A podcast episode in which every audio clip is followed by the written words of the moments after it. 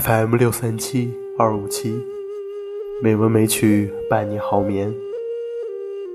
亲爱的朋友们，大家晚上好，我是主播小黄。今天是二零一八年十二月十八日，欢迎您如期来到《美文美曲》第一千五百一十三期节目。今天我想与大家分享的散文名字叫做《司命造君》。一口灶，就这样把寒冷的清晨煮成热腾腾的粥，把多汁的正午烩成香浓的饭。而当薄暮一降，灶是水神，一锅滚烫的水让疲惫的足在尽喜之中遗忘了路途的辛苦。灶也是火神，让米粒在舞蹈中成熟。青菜在歌咏中柔软，而当所有的家人在灯光下围炉进餐，灶是一旁静卧的婢女，逐渐冷熄了她体内的热情，等待明天另一次被唤醒。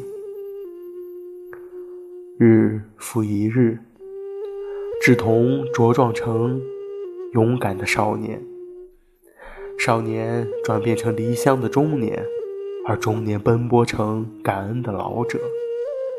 每年岁末，三炷清香举在额际，所有岁月的故事，生命的圆缺都不必言语了，因为灶是保姆。每个农村家庭里，那不能言语、不能远离，却逐渐被遗弃的亲人。乡下人的迁居大礼是很隆重的事，不但马虎不得，而且禁忌礼数一大堆。不小心坏了彩头，若是小孩子就要长嘴了。比如说搬家的那一天，不能穿大红色的衣服，以免惹火进门。医疗用具或药品也不能带入，只能先搁在阳台或者廊下，日后再悄悄拿进来。门楣上要悬喜布，要礼拜天公、地基等神，要搓红汤圆致喜。办桌宴请亲朋好友，左邻右舍。人一多，人气就旺，以后。就大顺大利了。最重要的是入宅这一天，不管多累多困，不到天黑是不能倒在床上睡觉的，因为这是最不吉利的事，表示以后有人会身体不好，甚至缠绵病榻。乡下人安土重迁，所以视入宅为一辈子一次的大典。也许是这一份尊敬与爱惜，使得他们对家乡的情感根深蒂固起来。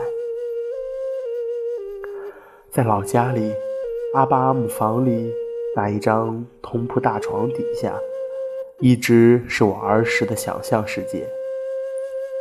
有时像另一个时空，有时候是悬崖旁边的渊谷，有时。令我想到地狱。木板与木板之间常常有空隙，其中有两片木板合并起来，会围成一个圆形缺口，那是我的灵魂入口。我贴着耳朵听，常可听到钱鼠的吱吱声，或是蛇嘶。我猜想，另外那儿也成为一个堆栈。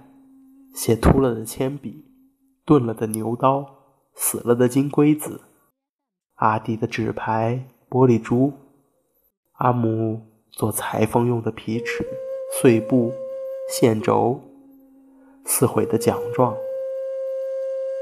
这是自己跟自己玩的魔法，让许多东西再也找不到了，而事实上存在着。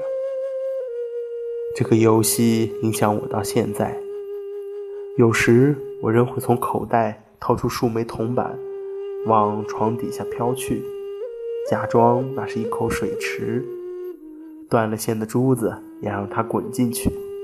铜镯、护身符、信件、小卡片、原子笔套，只要是不见了的东西，我都相信它在床底下。安床的时候，最重要的。是留一方足以驰骋的空间，让铺上是可以想象的稻田，而床底下是不可探测的精神的油田。